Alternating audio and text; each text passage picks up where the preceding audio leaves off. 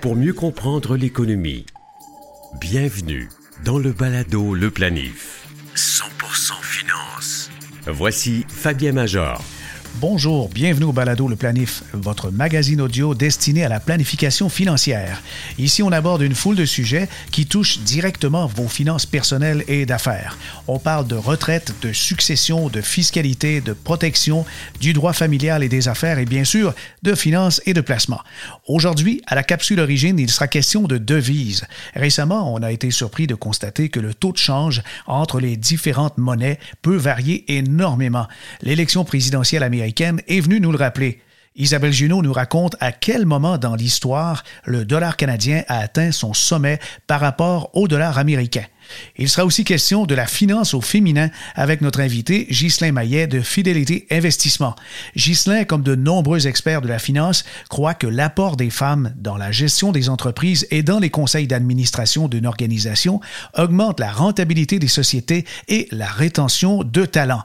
Et de plus, nous vous expliquerons les bases de la démarche de la planification financière. Par où commencer? Si vous souhaitez mettre de l'ordre une fois pour toutes dans vos finances personnelles, ce podcast est pour vous.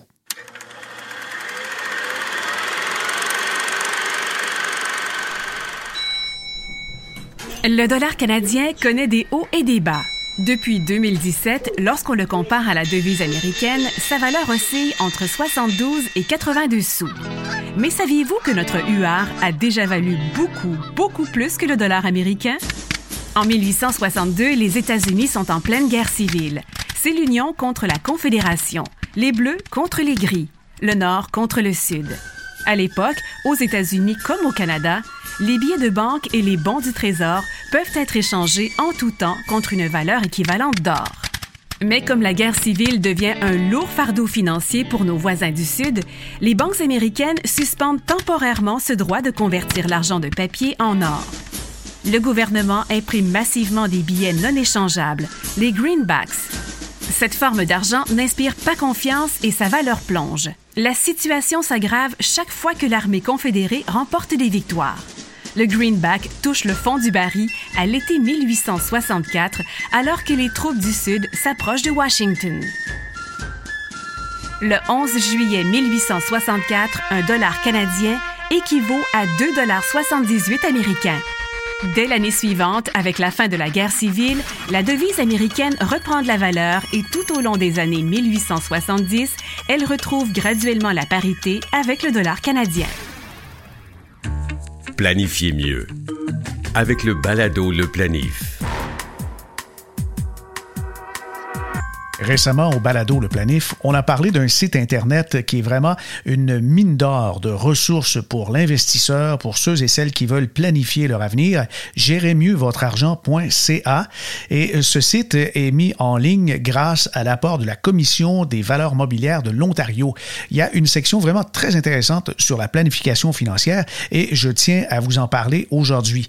Notamment, c'est séparé en, en différentes euh, sections et catégories, notamment les éléments que devrait comprendre votre plan financier.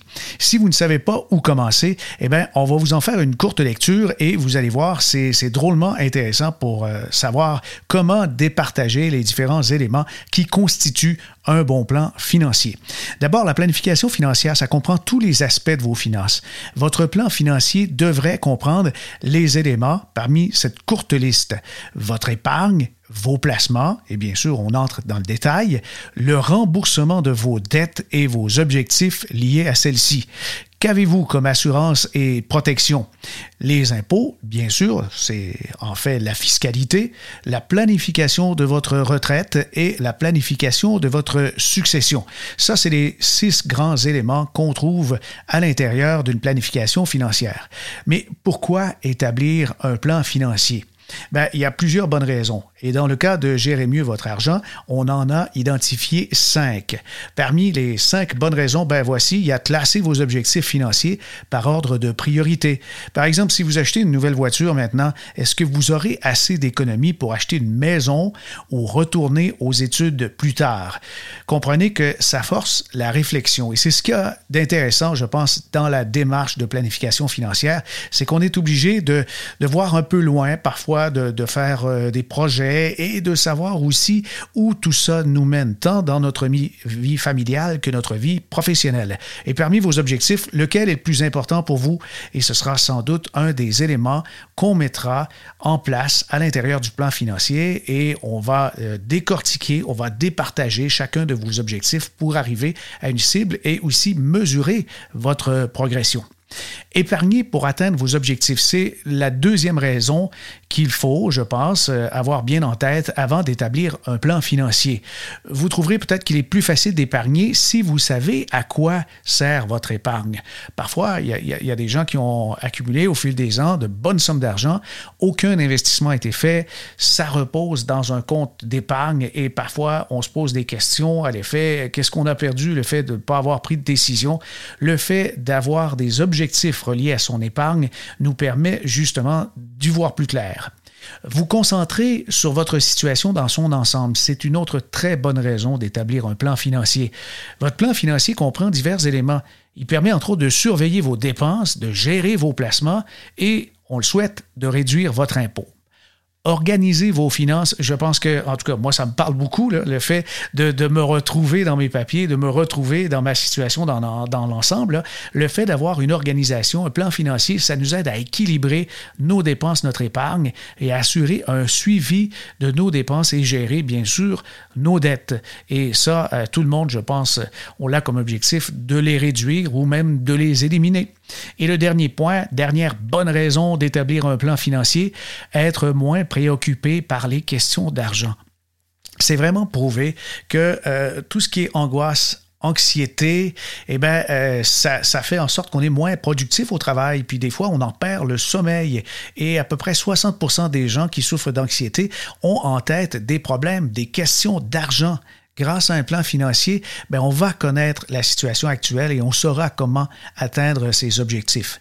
La finance, comme toutes sortes de soucis de nature personnelle ou professionnelle, eh bien, la finance, c'est la même chose. Quand on n'est pas capable de prendre la mesure des, des, éléments, quand on ne sait pas euh, précisément quel est notre endettement ou encore quelle est notre valeur nette, c'est très difficile finalement d'atteindre des objectifs et euh, ceux-ci, s'ils sont flous en plus, eh bien, on n'ira pas très Alors, je, répète, euh, les cinq points à retenir. Un plan financier, des bonnes raisons.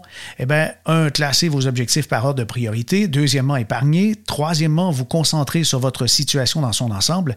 Quatrièmement, organiser ses finances. Et cinquièmement, être moins préoccupé par les questions d'argent.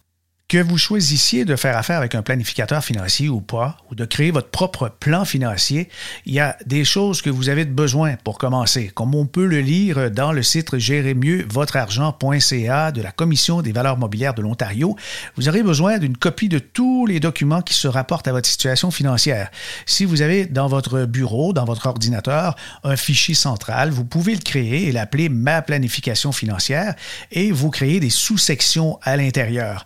Je je vous invite à vous doter d'une calculatrice, d'avoir aussi une feuille de calcul pour inscrire les chiffres correspondant à votre situation actuelle. Ça peut être un fichier Excel aussi, si vous voulez euh, ne rien garder sur papier.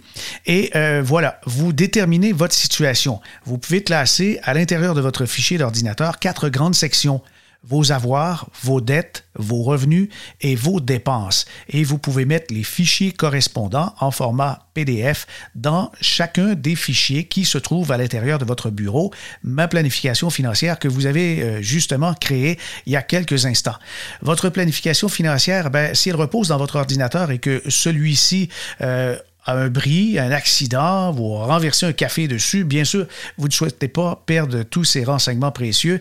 Je vous invite donc à garder une copie, si ce n'est pas sur une clé USB, probablement de le faire euh, sur une solution info nuagique du genre euh, Dropbox, Box, Google Drive, etc. Alors, déterminez sa situation. Dans les quatre fichiers, sous-fichiers que je vous ai mentionnés, vous pouvez avoir le fichier qui s'appelle vos dépenses. Là-dedans, ça comprend vos dépenses de comme la nourriture, les vêtements, les services publics, téléphone, électricité, etc., les coûts d'utilisation de la voiture, ainsi que des dépenses supplémentaires comme les repas au restaurant, les assurances, les dépenses médicales ou les frais dentaires, et même que les dons que vous pouvez faire à des proches, que ce soit pour des anniversaires ou de l'argent de poche pour les enfants. Vous avez des factures, euh, des reçus relevés de carte de crédit. Vous pouvez mettre ça dans la section Vos dépenses. Quant à la section Vos revenus, normalement, est un peu plus simple. En tout cas, euh, elle est moins volumineuse que la section Dépenses. Ça comprend votre salaire, vos autres sources de revenus. Si vous êtes pigiste et vous faites, par exemple, euh, des conférences, vous écrivez des textes, vous avez des royautés, vous pouvez aussi faire différentes formes de représentation et obtenir des cachets. Vous pouvez mettre tout ça dans le document Vos revenus et vous consultez aussi vos déclarations de revenus et vos bordereaux de paye. Vous allez pouvoir les déposer, mettre des copies justement dans cette section. Ensuite, vos dettes, elles comportent, elles comprennent plutôt les prêts étudiants, les prêts hypothécaires, un prêt pour l'achat d'une voiture, d'un bateau ou tout autre bien, carte de crédit, autre facture. Vous allez trouver l'information dans vos dossiers de prêts hypothécaires aussi auprès de votre institution financière, vos documents de prêt vos relevés de carte de crédit. Alors voyez, on centralise le tout. Et finalement, la dernière section, c'est vos avoirs. Ils comprennent vos biens importants comme euh, la maison, le condo, la voiture, un bateau, un chalet, des économies et aussi le détail de vos investissements. Si vous avez des REER, vous avez des CELI, vous avez un régime de retraite avec votre employeur, vous pouvez mettre les relevés et les renseignements importants aussi de vos comptes bancaires et également des polices d'assurance si vous en avez par exemple qui ont ce qu'on appelle des valeurs de rachat. Tous les documents d'épargne retraite et autres documents relatifs à votre pension ainsi que votre testament. Alors c'est important de mettre tout dans un de ces quatre fichiers. Alors, je vous répète, les fichiers importants qu'on pourra inclure dans le document de travail que vous avez sur votre bureau à l'intérieur de votre ordinateur. Vous avez vos avoirs, vos dettes, vos revenus et vos dépenses. Et là, c'est un très bon point de départ. Maintenant, est-ce que vous devez euh, faire votre planification financière seul ou à l'aide d'un planificateur financier? Bien sûr, libre à vous, mais comme on dit souvent, euh, il y a des experts partout et vous avez quand même de bonnes raisons de faire affaire avec un planificateur financier. Et parmi euh, celles-ci, c'est que vous n'êtes pas à l'aise avec l'idée d'établir un plan, vous pensez vous tromper ou encore vous pouvez pas, bien sûr, imaginer qu'est-ce que vous pourrez vous faire à vous-même comme recommandation après avoir analysé toute la situation dans son ensemble. Une deuxième bonne raison, vous avez besoin d'aide pour comprendre les placements et choisir ceux qui vous conviennent et également toute l'analyse des besoins en assurance de personnes. Juste ce dossier, il est très complexe. Les assurances de personnes sont souvent le fait d'un spécialiste qu'on appelle le conseiller en sécurité financière et c'est lui qui comprend finalement les différences entre les compagnies euh, d'assurance elles-mêmes, les sortes de polices, que ce soit les temporaires, les assurances euh, qui sont permanentes ou encore les vies universelles. Alors le fait d'avoir besoin d'aide, c'est une bonne raison de recourir au service d'un planificateur financier. Et troisièmement, ben, votre vie a changé. Vous avez besoin d'aide pour mettre à jour votre plan et ça se complexifie. Vous pouvez, par exemple, avoir vécu euh, dans, dans, votre situation personnelle un mariage, une naissance, une séparation. Il y a peut-être le projet de vous lancer en affaires. C'est des raisons importantes quand notre vie euh, change et un planificateur financier est au fait de tout ce qui touche la complexité de pareilles situations.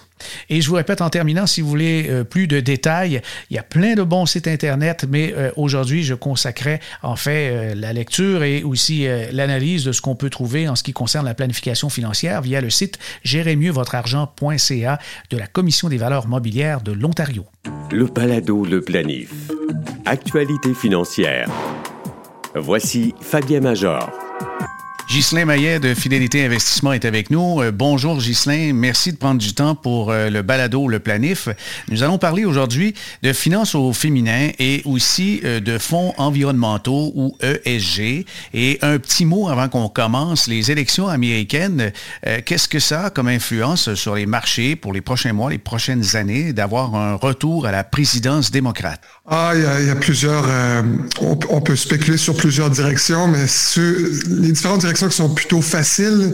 C'est d'un point de vue diplomatie, c'est d'un point de vue guerre commerciale. C'était, c'était, C'était bien le cas pour les derniers quatre ans, mais avec Biden, on peut imaginer que le ton de diplomatie va être un petit peu plus doux. Ça ne veut pas dire qu'on a, on a plus de problème avec euh, le vol de propriété intellectuelle en Chine ou euh, le déficit commercial, mais ça veut dire que la façon à laquelle on va adresser ces différents problèmes ou déséquilibres va se faire avec un ton euh, beaucoup plus diplomatique, ce qui généralement favorise l'investissement international. Sur le deuxième plan, puisque c'est un peu sur le sujet, le ESG, pour ceux qui connaissent un peu moins ça, E, c'est pour, c'est un acronyme anglophone, mais E, c'est pour l'environnement, S, c'est pour l'impact social, G, c'est pour la gouvernance. Euh, sur le E, euh, c'est clair que c'est clair qu'une présidence de Biden sera plutôt favorable à le mouvement euh, de l'environnement, surtout envers les changements climatiques. on s'attend à plusieurs ordres janvier à ce sujet-là. Puis même sur le S, en termes de diversité du genre, mais déjà un, un moment historique, Kamala Harris, vice-présidente électe, donc, euh, généralement, c'est très favorable pour le mouvement ESG, en tout cas. Est-ce que vous semblez inquiet du fait que Trump n'ait pas encore concédé la victoire et multiplie les recours qui euh, finalement tombent les uns après les autres? Je crois qu'il y a 13 recours judiciaires jusqu'à maintenant et 12 euh, ont été carrément refusés par des juges en l'absence de preuves concrètes. Fidélité en soi s'inquiète pas énormément. Euh, premièrement, c'est pas quelque chose qu'on, c'est pas un thème d'investissement qu'on peut agir. On peut, on peut mettre en place des, placements pour ou contre cet événement-là. Deuxièmement, c'est très court terme. Ça va tout, indépendamment de ce qui se passe, ça va se régler le 21 janvier. Donc, on parle vraiment de court terme. Euh, et trois, on est quand même positif que ça va, ça va, ça va se régler. Mm-hmm. Euh, mais d'un point de vue marché, ça nous inquiète encore moins. Ah, oui. que le marché peut prendre la bonne nouvelle, le marché peut prendre la mauvaise nouvelle. Le marché n'aime pas l'incertitude. Et cet été, euh, dans les différentes conversations avec nos clients, on, gérait l'incertitude de mais la deuxième vague, qu'est-ce qui va arriver? L'élection américaine, qu'est-ce qui va arriver? Si c'est contesté, qu'est-ce qui va arriver? Ben pour ces trois questions-là, on a déjà eu, on a déjà, la, majorité de l'incertitude est derrière nous. On sait qu'on a eu une deuxième vague et c'est pas une catastrophe pour la bourse à date. On sait qu'on a un résultat Biden, même si c'est contesté, mais on sait encore une fois que ça, la, bourse ne semble pas très concernée pour ça. Certains de nos gestionnaires, notamment euh, Mark Schmiel, qui est un, de nos meilleurs gestionnaires d'ailleurs, euh, comparent un peu l'événement de l'élection, même si elle est contestée, comme le bug de l'an 2000. Ça fait du bruit, le monde peut s'inquiéter, les marchés ne s'inquiètent pas autant que, les médias, on va dire. Puis le bug de l'an 2000 a été qualifié euh, de non-événement historique. D'un point de vue historique, c'est sûr qu'on vit des moments historiques avec le personnage qui quitte la Maison Blanche et la façon qu'il fait, qui, est à plusieurs niveaux triste euh, pour la démocratie puis pour la civilité. Mais pour les marchés, c'est juste peut-être un changement directionnel d'un point de vue sectoriel. Euh, il y a encore une question à répondre, par contre, sur le processus électoral, cette fois-ci, c'est est-ce que le Sénat va rester sous le contrôle des républicains ou au mois de janvier, est-ce que les deux est-ce que les deux postes qui restent à Georgia passent aux démocrates? Et si oui, c'est un clean sweep en anglais ou une vague bleue. Et ça, ça veut dire que Biden et les démocrates auront une période d'à peu près deux ans avec pouvoir.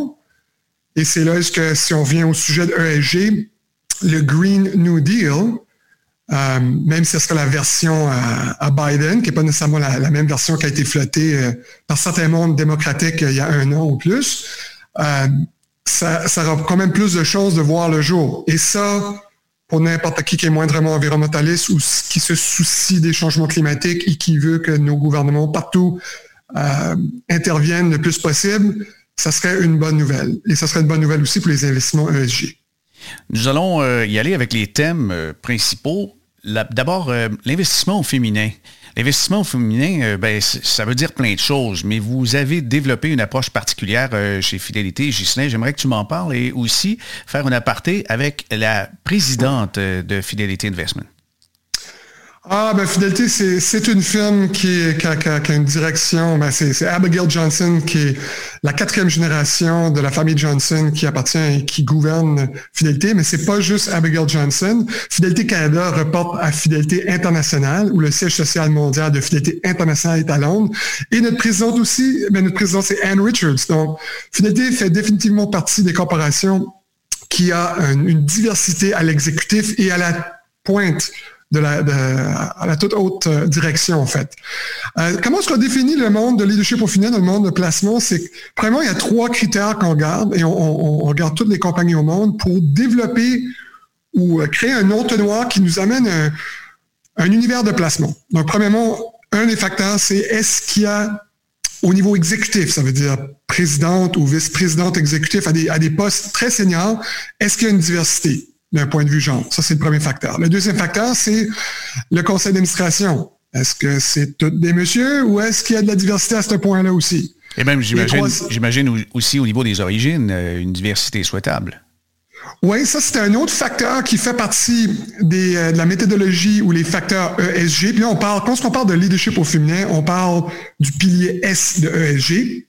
Et euh, ça inclut aussi, dans le pilier S, il y a aussi la diversité à plein de niveaux. Mais à savoir, euh, c'est ça qui est extra pertinent pour les investisseurs, c'est que le facteur social lié à la diversité du genre est un des facteurs avec le plus d'impact sur la performance des stocks ou la performance à la bourse de ces compagnies-là. Euh, on va dire ça autrement, parce que ça, euh, c'est drôlement important.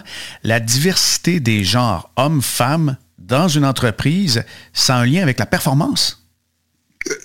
direct et à plusieurs niveaux. Donc, si je peux m'expliquer un peu, euh, cet univers de placement qui a une représentation féminine à la direction, euh, c'est des compagnies en passant que plusieurs de vos investisseurs ont probablement déjà dans leur portefeuille. Microsoft, c'est un exemple, il y en a plein d'autres. Mais ça se traduit dans une augmentation de ventes, une meilleure attention de leurs ressources humaines, une meilleure gouvernance qui est le G de ESG, c'est-à-dire les compagnies avec une diversité du genre sont généralement moins euh, ça ne veut pas dire qu'il n'y a aucune, il y a aucun. Disons le terme euh, moins cowboy, peut-être moins, cowboy. Ben, c'est clairement moins cowboy et plus respectueux des règles et, conforme aux lois. Et tout ça, ça ajoute une certaine stabilité. Mais le, facteur le plus important, c'est les ventes. Parce que la réalité, la plupart des business, ils n'ont pas une clientèle homogène, juste hommes. Il y a une clientèle avec des dames aussi. Donc, euh, une, une haute direction populée d'hommes peut pas nécessairement être aussi sensible aux besoins et aux désirs de leur clientèle d'âme. Donc, d'où vient l'importance d'avoir une direction qui est sensible à qu'est-ce que les dames veulent acheter dans le futur, comment est-ce qu'ils veulent se faire servir, quel type de marketing qu'ils aiment, quel type de marketing qu'ils n'aiment pas? Donc, cette sensibilité à la clientèle apporte une augmentation de vente et ça, ça, ça, fait à travers de recherches qui neutralisent plein d'autres facteurs. L'autre, euh, l'autre facteur important, c'est les ressources humaines.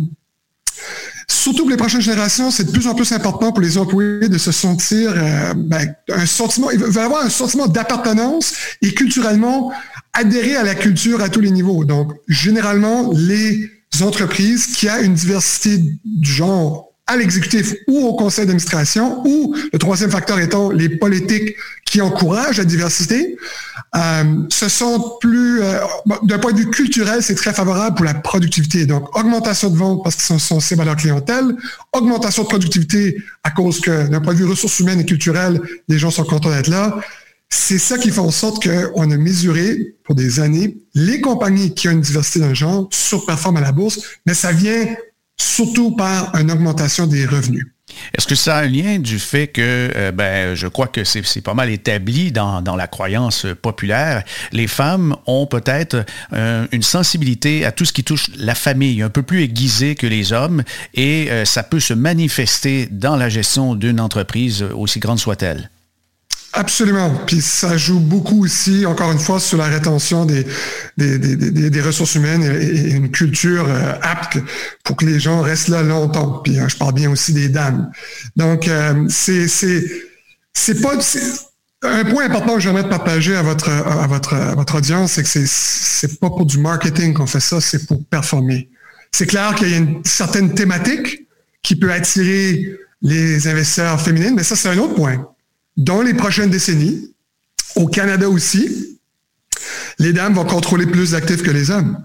Donc, euh, ce qu'on sait déjà d'un point de vue là, je, rentre un petit peu dans le côté marketing, mais c'est que les, les, dames investissent plus en ligne avec leurs valeurs que les messieurs. C'est pas, pas vrai pour tout le monde, mais c'est une tendance. Mais on, va aussi mettre un point euh, à cette discussion euh, très important. C'est pas un concours homme contre femme. C'est plutôt un désir d'augmenter sans doute la rentabilité des investissements et la stabilité des revenus.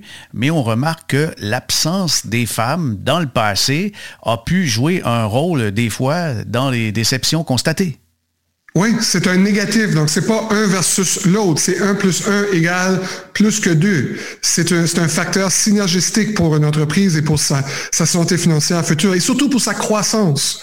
Surtout envers le type de clientèle et le type de culture, le type de société qu'on quand on va, euh, c'est un désavantage pour une compagnie de ne pas avoir de diversité. Alors, en tout cas, notre recherche pointe clairement vers ça. Alors, ouvrons le capot un peu. Euh, on décide d'ouvrir un, fonds d'investissement avec euh, l'investissement féminin comme thème. Et à l'intérieur de, cette, de ce placement-là ou de ce fonds-là, qu'est-ce qu'on peut trouver de différent d'un fonds d'investissement traditionnel? Ben pour le nôtre, qui s'appelle Fonds Fidélité Leadership au féminin, c'est deux grandes euh, lignes de pensée. Premièrement, il y a, l'univers de placement qui a été rétréci par ces trois facteurs-là. Donc, ça nous donne à peu près 800 compagnies partout dans le monde qu'on peut choisir. Après ça, la gestionnaire Nicole Connolly va choisir à peu près 100 titres. Mais sa sélection de titres va être faite pour des raisons autres que les trois facteurs qui déterminent l'univers de placement. Parce que, au bout de ligne, c'est pas juste acheter des compagnies qui ont une diversité à l'exécutif. C'est pas juste ça qui fait une bonne compagnie. Il y a plein d'autres facteurs très importants. Donc, Nicole Conley était d'abord et d'avant tout une gestionnaire de portefeuille avant d'avoir pris ce rôle-là. Mais notre fonds a un autre volet. Nicole Conley est aussi la directrice du département ESG de fidélité. Donc, notre fonds leadership au féminin est aussi sensible aux 36 autres facteurs qui se trouvent dans la méthodologie ESG. Donc, c'est un fonds qui est aussi très euh, friendly d'un point de vue environnement. Euh, et on trouve cette thématique-là. Par exemple, je pense qu'une des plus grandes positions, je ne peux pas parler de titre exact dans un podcast, mais c'est une compagnie qui, euh, qui, travaille, qui, est dans l'énergie du vent, donc Wind Energy. C'est une compagnie européenne. Oui, l'éolien. c'est ça, et qui vend de plus en plus en Asie. En fait, leur chiffre d'affaires en Asie est en augmentation de 400 dans les derniers 12 mois. Ah oui, ben, oui, on, devrait. Oui. C'est ainsi que se termine cette édition du Balado Le Planif pour aujourd'hui. Merci d'être là, si nombreux. Le premier podcast francophone consacré à la saine gestion de vos finances personnelles et d'affaires a atteint 25 000 écoutes. Merci beaucoup d'être là. Je vous rappelle que le balado Le Planif est disponible sur Stitcher, Spotify, Google et Apple Podcast et via la plateforme baladoleplanif.com. Ici Fabien Major. À bientôt.